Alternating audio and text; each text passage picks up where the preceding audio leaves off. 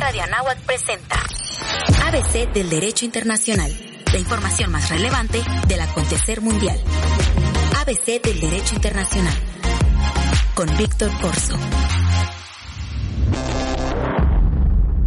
Uno de los temas que ha sido llevado a la mesa de la opinión pública fue aquel propuesto por el presidente de México, Andrés Manuel López Obrador, cuando él mismo acusaba que el gobierno de Estados Unidos estaba violentando el principio de no intervención en los asuntos internos del Estado mexicano al financiar varias organizaciones de la sociedad civil, las cuales se han posicionado en la actual Administración Federal como grupos opositores al gobierno de México.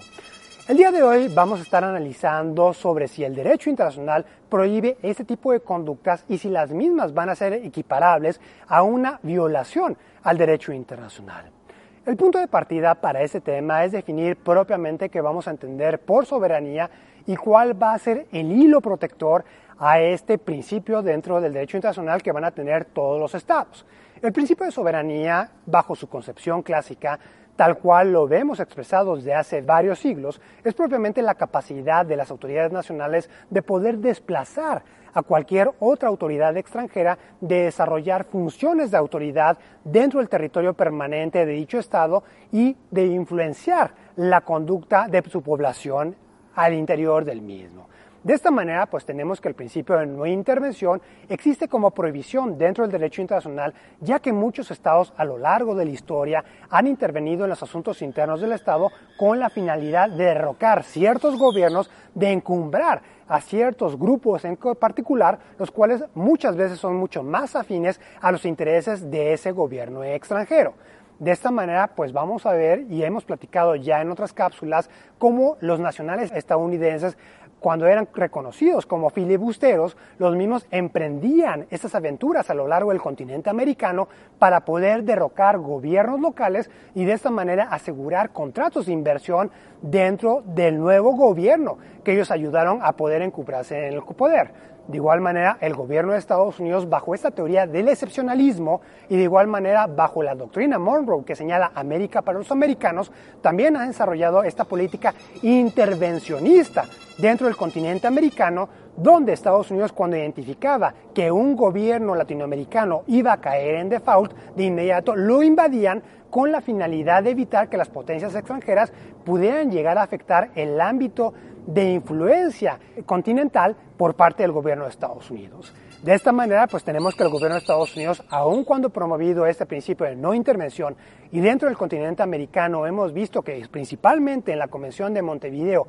de 1933 sobre los derechos y los deberes de los estados ya se ha reconocido este principio de no intervención, pues tenemos que el gobierno de Estados Unidos ha tenido una relación muy estrecha con ese desarrollo del sentimiento latinoamericano en el cual se reprocha este tipo de conductas injerencistas. A tal grado ha llegado este tipo de sentimiento dentro de los países latinoamericanos que hemos visto y que se ha identificado como un obstáculo para que el gobierno estadounidense pueda seguir manteniendo sus bases militares dentro de todo el continente americano.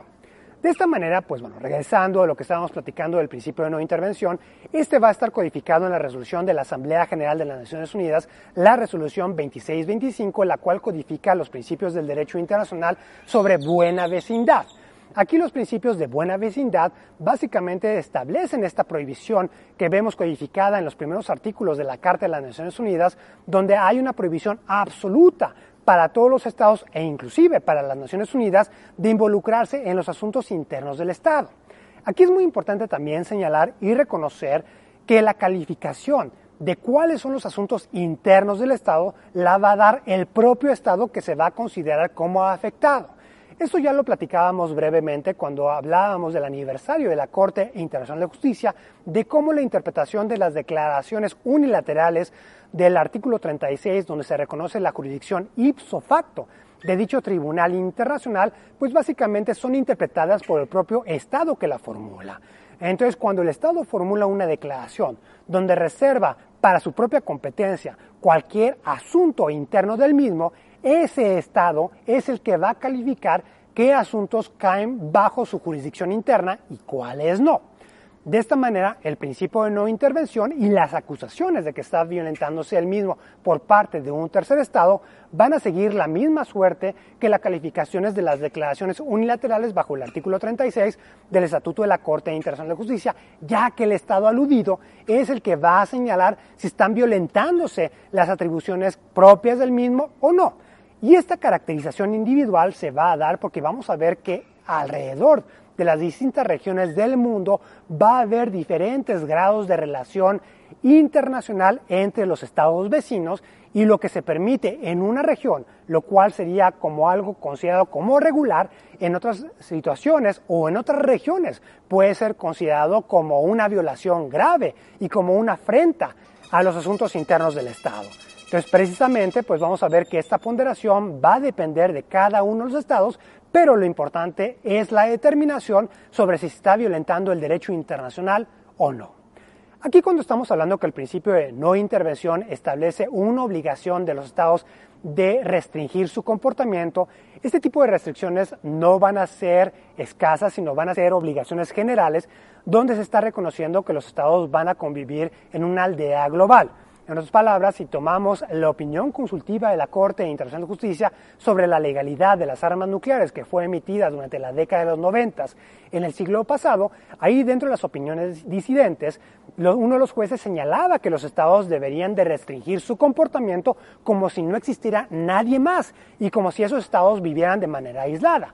y señaló que era muy importante que reconocieran los estados que ellos viven en una comunidad internacional donde convive una soberanía al lado de la otra y va a haber una interrelación muy estrecha entre las mismas. Entonces, de esta manera, pues los estados cuando ya ven esta prohibición de intervenir en los asuntos internos del estado, pues esta intervención por lo general va vinculada a la prohibición de ejercer el uso o la amenaza del uso de la fuerza respecto a la propia soberanía nacional de los demás estados. Justamente la propia Corte Internacional de Justicia escuchó una demanda de Nicaragua en contra de Estados Unidos durante la década de los 80, el siglo pasado también, que es propiamente conocido como el caso Nicaragua, donde Nicaragua argumentaba que Estados Unidos había violentado tal principio de no intervención al haber patrocinado y apoyado al grupo de los Contras, el cual era un grupo opositor al gobierno sanguinista que estaba al frente del gobierno de Nicaragua y Estados Unidos tenía como finalidad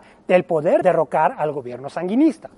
Aquí en la demanda que la Corte Internacional de Justicia escuchó, básicamente se vertieron argumentos de que Estados Unidos estaba patrocinando, estaba financiando, estaba otorgando el adiestramiento, estaba otorgándole armas, estaba otorgándole inteligencia al grupo de los contras y aún con todos esos factores, la propia Corte Internacional de Justicia llegó a la conclusión que la conducta de los contras no podía ser atribuible al gobierno de los Estados Unidos. En otras palabras, no se podía hablar de una intervención directa por parte de Estados Unidos, ya que no había una vinculación genuina entre el grupo de este, estos individuos particulares con el gobierno de Estados Unidos, a pesar de todo este apoyo que acabamos de mencionar. De esta manera tenemos que surge el criterio y el examen del control efectivo, en el cual si el Estado extranjero no mantiene un control directo y no se vuelve una extensión estos grupos de particulares del comportamiento del Estado, pues vamos a tener que el Estado no puede ser atribuible la conducta de sus particulares al mismo.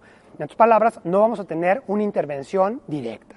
Sin embargo, aun cuando no hubo una intervención directa, vamos a ver que hay escenarios donde sí puede darse una intervención indirecta, que aquí ya no vamos a hablar de intervención per se, sino de injerencia. La injerencia es justamente cuando se busca afectar aquellas características políticas, económicas, sociales propias de un Estado, esto con la finalidad de desestabilizar al propio gobierno, en la cual ya vamos a ver que los Estados no están actuando de forma directa a través de sus ejércitos, sino de forma indirecta para que no haya una atribución al propio Estado extranjero. Y justamente aquí es donde vale la pena el analizar si el gobierno de Estados Unidos puede ser acusado de violentar el principio de no intervención en los asuntos internos del Estado, puede ser acusado de una injerencia simplemente por el patrocinio que ciertas organizaciones de la sociedad civil van a recibir a través del financiamiento que la Agencia de Cooperación Internacional de los Estados Unidos, USAID,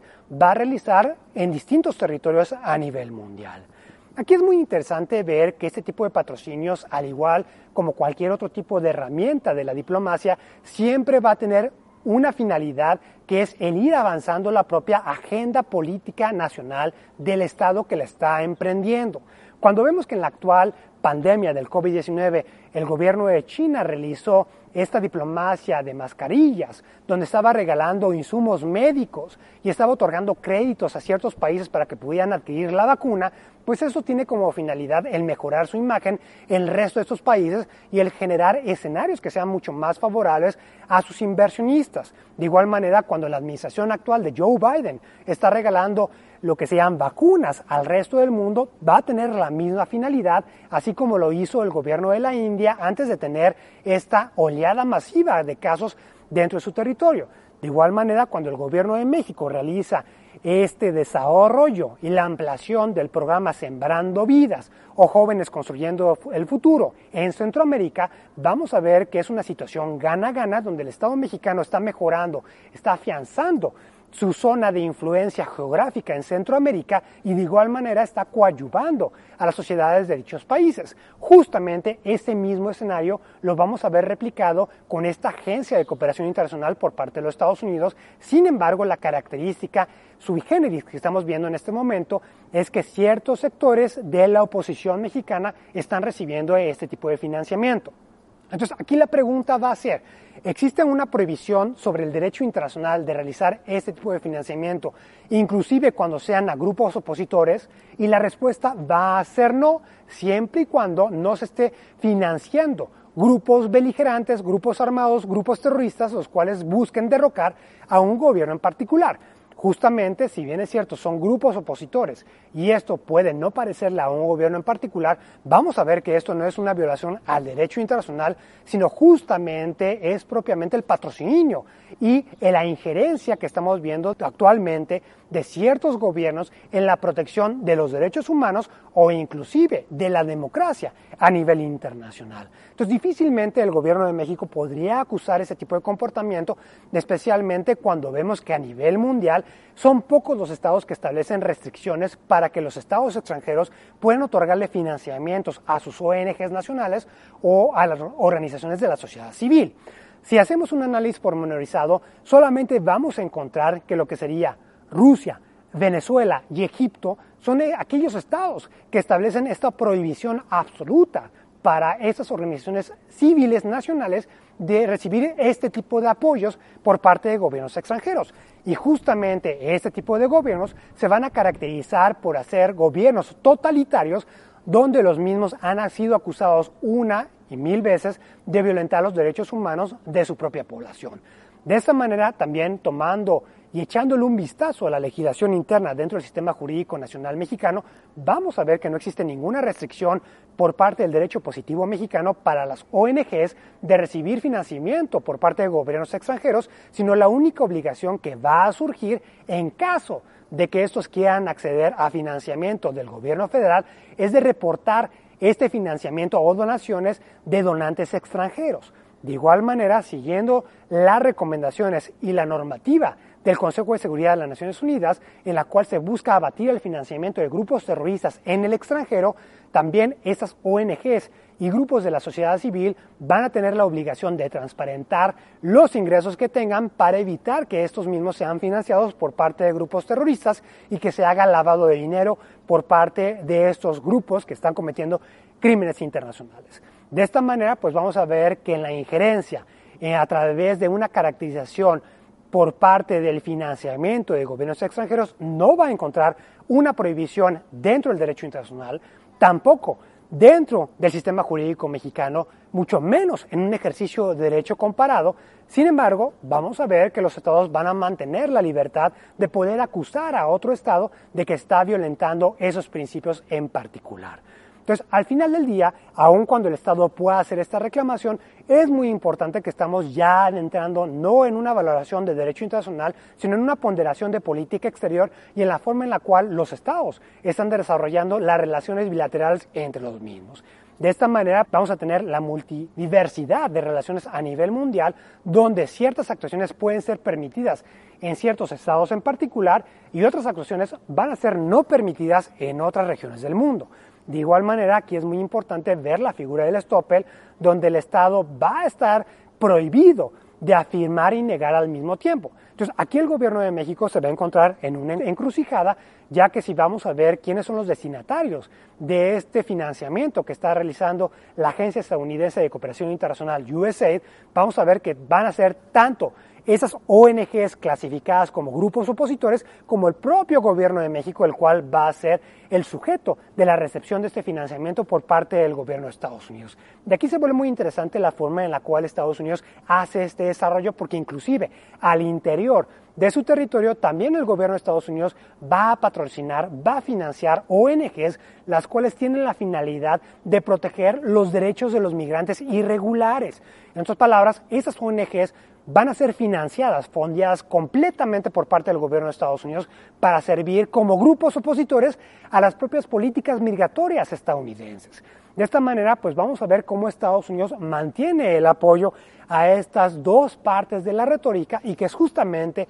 en el juego político como lo vemos como muchas empresas transnacionales y establecidas localmente muchas veces en tiempos de campañas van a realizar donaciones a cualquiera de los candidatos políticos con la finalidad de quedar bien con cualquiera de los bandos. Entonces esto va a ser replicado dentro de la esfera internacional. De esta manera también si hacemos un análisis pormenorizado de cuánto de este financiamiento va a equivaler al porcentaje que reciben estas ONGs y organizaciones de la sociedad civil en México, pues literalmente estamos viendo que es un porcentaje muy minúsculo en comparación del financiamiento que reciben por parte del gobierno federal o de las donaciones por parte de nacionales mexicanos. De esta manera, en resumen, pues vamos a ver que el derecho internacional no establece ninguna prohibición para los estados para realizar este tipo de financiamiento, especialmente cuando estamos ya hablando de una época donde las ONGs y este tipo de grupos de organizaciones de la sociedad civil han servido como una parte esencial del sistema de chequeos y balances para la protección de los derechos humanos y de igual manera para poder afianzar los valores democráticos dentro de la comunidad internacional. Esto fue el ABC del Derecho Internacional, la información más relevante del acontecer mundial, con Víctor Corso.